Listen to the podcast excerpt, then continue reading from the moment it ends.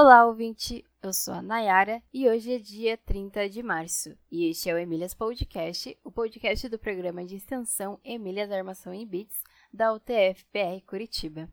Esse podcast entrevista mulheres que trabalham na área da computação para entender suas motivações, dificuldades e desafios e mostrar um caminho de como você, mulher, pode também fazer história na área da computação. Olá, hoje estamos aqui com a Dandara Souza. Ela é graduada e mestranda em Ciência da Computação pela Universidade Federal de Campina Grande. Tudo bem, Dandara? Oi, tudo bom, Adolfo? Eu quero agradecer a oportunidade, o convite de ter me chamado, tá? Muito obrigada mesmo. Nada. Como é que você se interessou pela área de computação? Porque, pelo que eu vi do, do, do seu perfil lá, eu descobri você lá pelo Twitter, né? Você é, é da Paraíba, né? Nasceu mesmo na Paraíba, você, em Campina Grande? Sim, eu sou nascida e criada em Campina Grande, que é uma cidade no interior de, da Paraíba. Só que aqui a gente tem um, um polo de tecnologia muito bom. O curso na Federal ele é muito bem conceituado.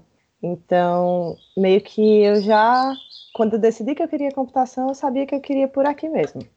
Certo. É. Mas aí como é que foi assim? No, no, no, ensino médio, em algum momento, você deve ter. Você fez o ensino médio regular ou ensino médio técnico? Fiz ensino médio regular. E eu, eu costumo dizer que eu fui um pouco precoce com isso.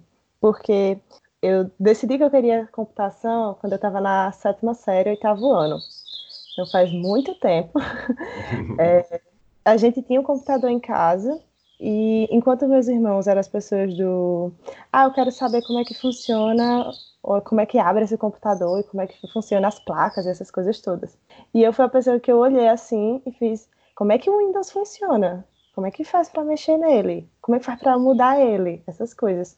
E aí eu fui pesquisar, assim, eu era mais nova, eu fui pesquisando, pesquisando, e quando eu estava já nessa no oitavo ano, eu vi que existia um curso para mexer com software descobriu que era software. Aí eu, ah, então é isso que eu quero fazer, porque, olha, eu sei que tudo mexe com computador, tudo mexe com software. Fui descobrindo sistemas embarcados, essas coisas.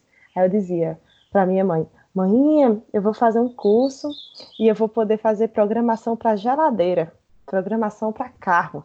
Aí mãe morria de rir. Só que acabou que eu realmente quis continuar, só que não para essa área de embarcados.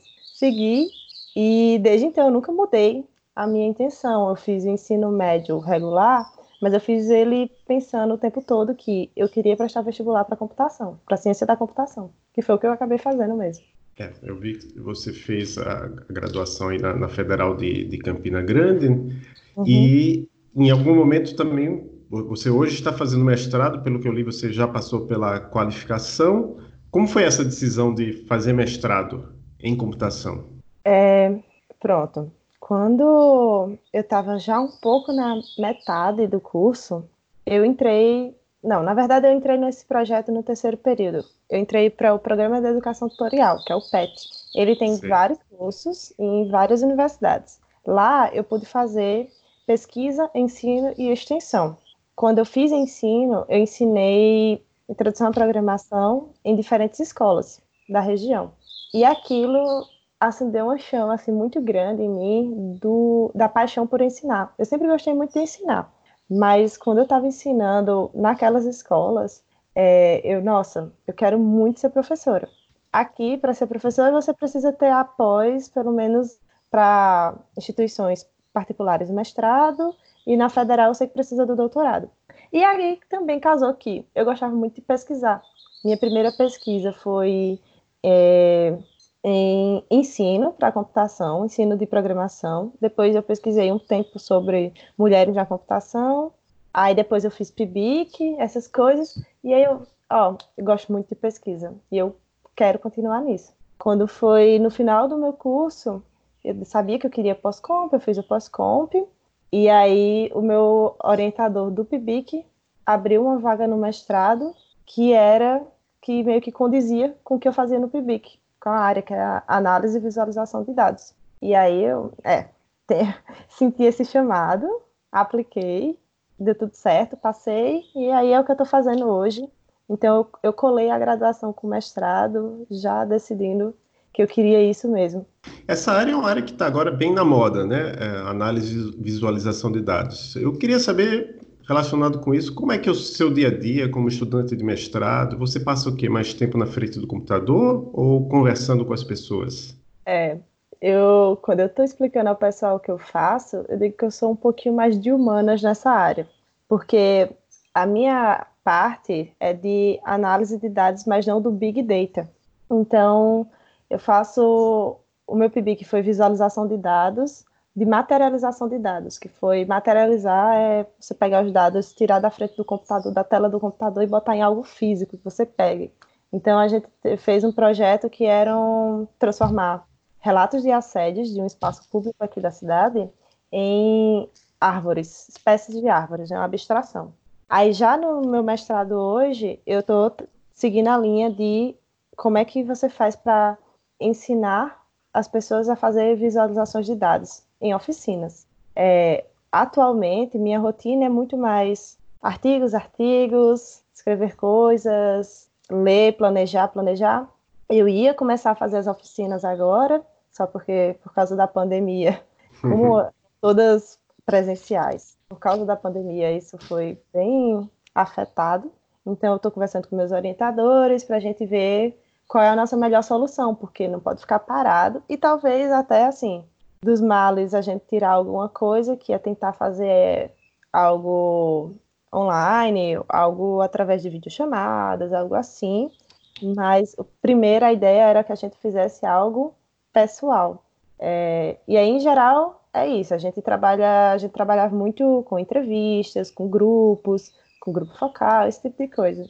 É, eu tive uma aluna que ela ela organizou Datatons. Até ela foi entrevistada aqui no, no podcast, a Miriam Nogueira. Ela fez Datatons, eram eventos presenciais onde o pessoal usava um software para criar visualizações de dados. E você particularmente gosta de programar? Ai, eu amo programar.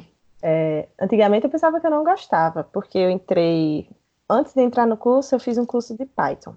E eu, nossa, meus olhos brilharam por Python. Quando eu cheguei no curso, Aí tem sempre um momento que é não sou boa o suficiente. Como eu vim do ensino médio regular, o pessoal que fez ensino médio técnico no IF, esse tipo de coisa, eles já sabiam programar. Então eles se, eram assim, era muito distinto do resto da turma. Quando foi para os outros períodos, os próximos períodos e tal, eu percebia que ficava muito difícil para mim. Até que eu percebi que era muito mais a coisa da linguagem. Quando eu comecei a programar para é, em R, né, que é para análise de dados, eu voltei à chama do ah, é tão bom programar. Aí hoje minhas linguagens de programação, minhas queridinhas é Python e R. Uhum. Eu, já, eu já tive experiência com R, eu, eu sofri muito, não, não, não sei, talvez eu precise. Mas realmente eu nunca parei para aprender muito R, não. E você precisa da língua inglesa no seu dia a dia? Toda certeza. Eu estou aqui do lado de uma pilha de artigos que são todos em inglês. então, fora que às vezes eu tenho que anotar algumas coisas, eu tenho que ler tudo em inglês. Quando eu comecei meu curso na graduação, eu comecei junto um curso de inglês, semanalmente.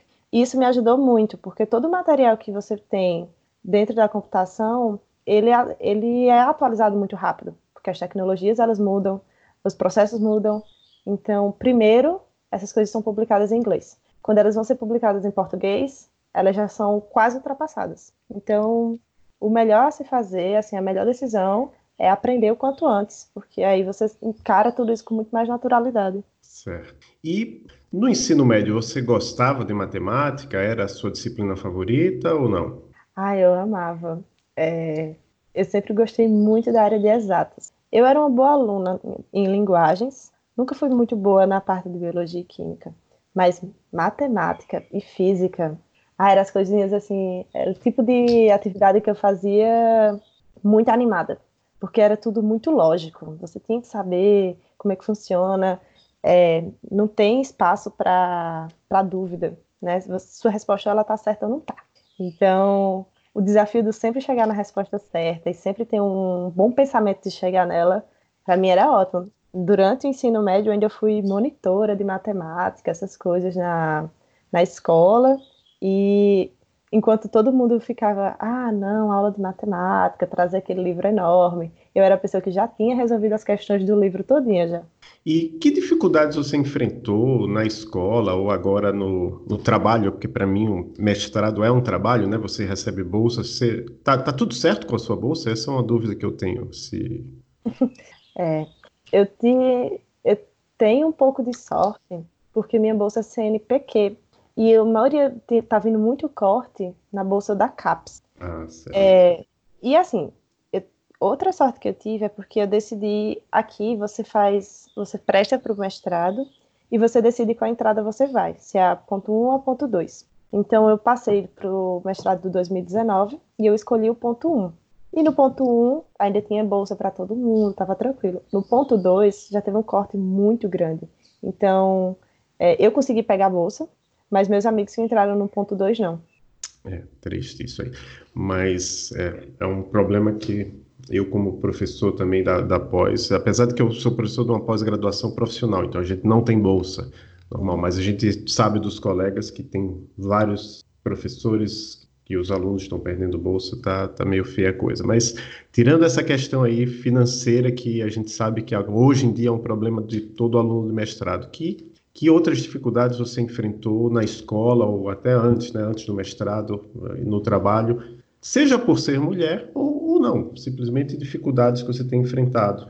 É, eu acho que, como, primeiro até falando como mulher, eu percebi algumas coisas só depois que elas passaram. Por exemplo, é, eu era uma das poucas meninas que queria exatas na minha turma, enquanto todas as meninas eram da psicologia, da enfermagem, esse tipo de coisa.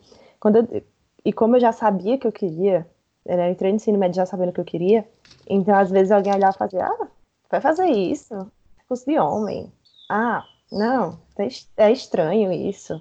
É, quando eu entrei no curso, é, eu acho que aqui entram 90 pessoas por período. Na minha turma tem umas 11 mulheres. Aí foi um choque, assim, para mim, sabe? Você entrar numa sala e ver um mundão, assim, você se sente um pouquinho oprimida. Assim, um pouquinho, muito. E aí, com o tempo, com certeza teve alguns casos e casos de machismo, sabe? É, alguém que olha para você e faz, ah, você é até, você programa até bem para uma mulher, é, você só conseguiu passar nessa cadeira porque você vem de shortinho para aula, esse tipo de coisa. É, outros tipos de dificuldades, eu acho que eu tive só no, assim, no começo do curso eu tive com relação de como é que você adapta os seus estudos. Porque no ensino médio, o professor ele tá ali cobrando você, ele está atrás de você. No ensino superior, o professor ele dá o assunto e você, se você quiser, você vai atrás do professor. Então, eu tive esse impacto, que aí eu demorei uns dois, três períodos para conseguir me deixar bem, entender como é que funcionava de verdade. E aí, nesses três primeiros períodos, foi muito difícil, porque eu desenvolvi várias crises de ansiedade. É, meu, meu transtorno de ansiedade é meio que foi descoberto aí, e me acompanha, assim, você saber que eu, eu, eu costumo muito dizer aos meus amigos, às minhas amigas, que é normal você se sentir mal, você se sentir pressionado e tudo mais na universidade, e que você procure ajuda profissional, assim, o que me, me fez me manter de pé dentro do curso foi a terapia, esse tipo de, de ato que a gente faz por a gente e que vai muito, muito além de telas de computador, né, porque às vezes a gente acha que o aluno da área de TI, ele é uma extensão da máquina. E às vezes a gente aceita isso pra gente, só que definitivamente não é. Certo. Eu vi aqui no seu currículo que você participou de capacitação de alunos paraibanos em programação. Como é que foi isso? Ah, essa foi uma a época que eu ensinava, ensino de eu, eu ensinei assim. Aqui na na Paraíba, a gente tem as Olimpíadas Paraibanas de Informática. A nível Brasil existe a OBI, que é a Olimpíada Brasileira de Informática. A OBI, ela pega alunos de ensino fundamental, médio, superior, só que ela começa com a categoria de lógica. Os alunos mais novos aprendem lógica. Depois eles vão para a categoria de programação, de, que é programação mais básica, e quando você já está no ensino superior, a de programação é aquela competição que leva para mundial e tudo mais. Aqui, especificamente na Paraíba, a gente tem uma, uma categoria anterior, que é a categoria de Sudoku. Então, teve uma época que eu ensinei para em, em, colégios em colégios particulares e públicos da cidade e aí eu ensinava Sudoku, lógica e introdução à programação para os alunos desde o terceiro ano do ensino fundamental até o terceiro ano do ensino médio e eu, a, o plano final era que esses alunos se fossem capacitados para poder participar das Olimpíadas e também que eles desenvolvessem o interesse na área de computação. E era uma atividade voluntária, assim, os alunos, eles iam se eles quisessem ou era, assim, todo mundo de uma determinada escola tinha que ir? Não, era, era sempre foi voluntário. É, a gente chegava num colégio, formava essa parceria com a direção, né? A gente sempre olhava, ah, vocês conhecem algum colégio que seria massa, que tem estrutura? Porque, infelizmente, a gente não tem a estrutura para abrigar todo mundo dentro da universidade, levar todos os alunos para a universidade. Então, a gente tinha que procurar algum colégio que tivesse um pouquinho de estrutura. A gente chegava lá, explicava o nosso projeto, explicava a proposta.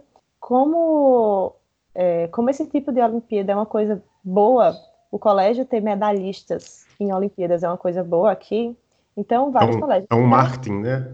Exatamente. E é assim, às vezes a gente chegou a conhecer escolas que dizia: "Ah, não quero participar das Olimpíadas porque quando os meus alunos, nossos alunos que são muito bons, são vistos, outros colégios vêm, oferecem bolsa e levam eles. Uhum. Aí a gente meio que quebrou um pouco isso. Mas como, como a gente chegava, conversava com a coordenação, com a direção do colégio, e eles faziam, tá bom, aí, ó, nosso plano é a gente passa em todas as salas avisando, os alunos que se interessarem, a gente marca no contra-horário deles. Então, os alunos da manhã estudavam à tarde, os alunos da tarde estudavam pela manhã. E aí, é, a gente separava pela categoria. Então, ah, quem é da pessoal de Lógica 1, todo mundo faz junto, independente da sua série. Todo mundo faz junto. Aí pronto, é, um curso de alguns meses que conseguiam preparar eles para que fossem para as Olimpíadas e também que eles continuassem com isso depois. E já que a participação era voluntária, eram mais meninos, mais meninas, tinha uma desproporção grande aí nesse, nessa participação? É, quando você pensa assim, o ensino, no, quando é o Sudoku, que é o mais novo, as crianças são todas elas.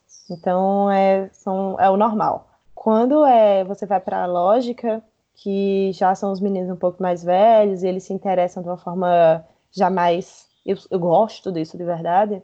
Tinha era muito equilibrado, se não, se não posso dizer até que tinha mais meninas do que meninos nas minhas turmas. Quando eu chegava em programação no ensino médio, já tinha muito mais meninos, apesar de que as turmas em si, a turma tipo uma turma de segundo ano do ensino médio tinha mais meninas, mas minha turma de, do segundo ano do ensino médio de programação tinha mais meninos. É, eu cheguei até, às vezes eu questionava isso às minhas alunas do ensino fundamental. Ah, mas vocês gostam tanto, vocês gostam mesmo da matemática e tal. E elas, nossa, todas gostavam muito. Mas quando você chegava para a parte do ensino médio, as meninas já estavam, ah, não gosto, não é minha área. Ah, mas eu quero fazer outra coisa. Isso é muito difícil, tem muito cálculo. E os meninos eram, ah, isso aqui é desafiador, é empolgante. E, assim, os adjetivos eles mudam, né? Uhum. Você participa de algum grupo de apoio para mulheres da computação? Sim, eu acho que eu dei às meninas que eu, que eu tô em todos os grupos possíveis, assim. Uhum. É, quando for, há alguns anos, aqui na UFCG, a gente montou um grupo, que é o Elas arroba Computação. Esse grupo é um grupo de apoio e de, de vivência das meninas que fazem computação na UFCG, mas também de das meninas que elas vão chegando, ah, me interessa, quero conhecer, é, quero participar também. Então a gente, a gente agrega todo mundo. Ele não é só das alunas, como também ex-alunas, professoras, enfim. Aí, nesse grupo específico, a gente trabalha mais com a parte da vivência em universidade, né, na universidade, e problemas mais pontuais. É, e além dele, eu sou do Paileires. Então, a gente montou o Paileires, o capítulo da Paraíba, geralmente o Paileiros ele tem capítulos por cidades. Como a gente aqui na Paraíba é, já tinha coisas muito centradas de cidades, a gente decidiu, eu conversei né, com as meninas de João Pessoa, sou de Campinas, João Pessoa é a capital, é, juntou, a gente juntou Campina Grande com João Pessoa e decidiu montar o da Paraíba. Então hoje esse grupo ele abrange todos, todas as regiões do estado e a gente promove né, a parte de conhecimento através de Python, empoderamento também, a gente dá mini curso, dá palestra, faz roda de conversa, a gente faz roda de conversa também sobre saúde mental, momentos de vivência, é, a gente sai para tomar café para conversar sobre Python, sobre a vida, enfim, é, ir escola para falar do Paileires, a gente participa de evento, tudo que tá assim, a gente tá aparecendo. Joia. O que é que você diria para meninas ou mulheres que estejam pensando em seguir carreira na computação? Ah, eu diria, vem. Com toda certeza vem. Saber que não vai ser fácil, além de todos os seus problemas normais enquanto pessoa numa carreira da área de TI, que vai ter muito desafio matemático, você vai ter que lidar com pessoas, que às vezes, quando a gente gosta muito de matemática, a gente não sabe lidar muito bem com pessoas, é, você também vai ter que lidar com alguns problemas que você vai ver que a sociedade ela é bem machista, principalmente quando você está numa área onde cerca de 60% a 70% é masculina. Mas que procure, com toda certeza, grupos femininos, onde você possa se enxergar e que você também possa contribuir para que próximas gerações de mulheres elas entrem muito mais confortáveis do que quando você entrou é, e que você saiba também que essas redes, elas são de apoio, elas não precisam ser necessariamente é, presenciais. É muito bom, com toda certeza, ser presencial, mas às vezes a gente está numa cidadezinha que, ah, é impossível formar um grupo aqui. Vai se inspirando nos grupos fora, vai conhecendo os grupos de fora. Se você, se você gosta de Python, se você se interessa por Python, tem paileiros em todos, basicamente todos os estados têm paileiros.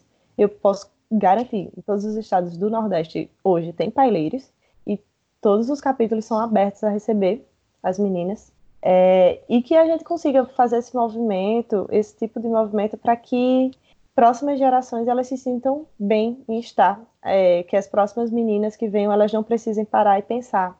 É, eu, enquanto mulher, é, sou uma pessoa boa para a área da computação, para essa carreira? Não. Que a gente só pensa assim, eu, eu sou boa, na carreira que eu escolher, enfim. Existe algum livro, filme, série, podcast, qualquer coisa que você queira indicar para as nossas e nossos ouvintes? É, eu acho que tem uma indicação que talvez seja bem clássica, que é o Estrelas Além do Tempo, Hiding Figures, que falam sobre as mulheres negras da NASA, né? Que eu acho, nossa, sensacional aquele filme.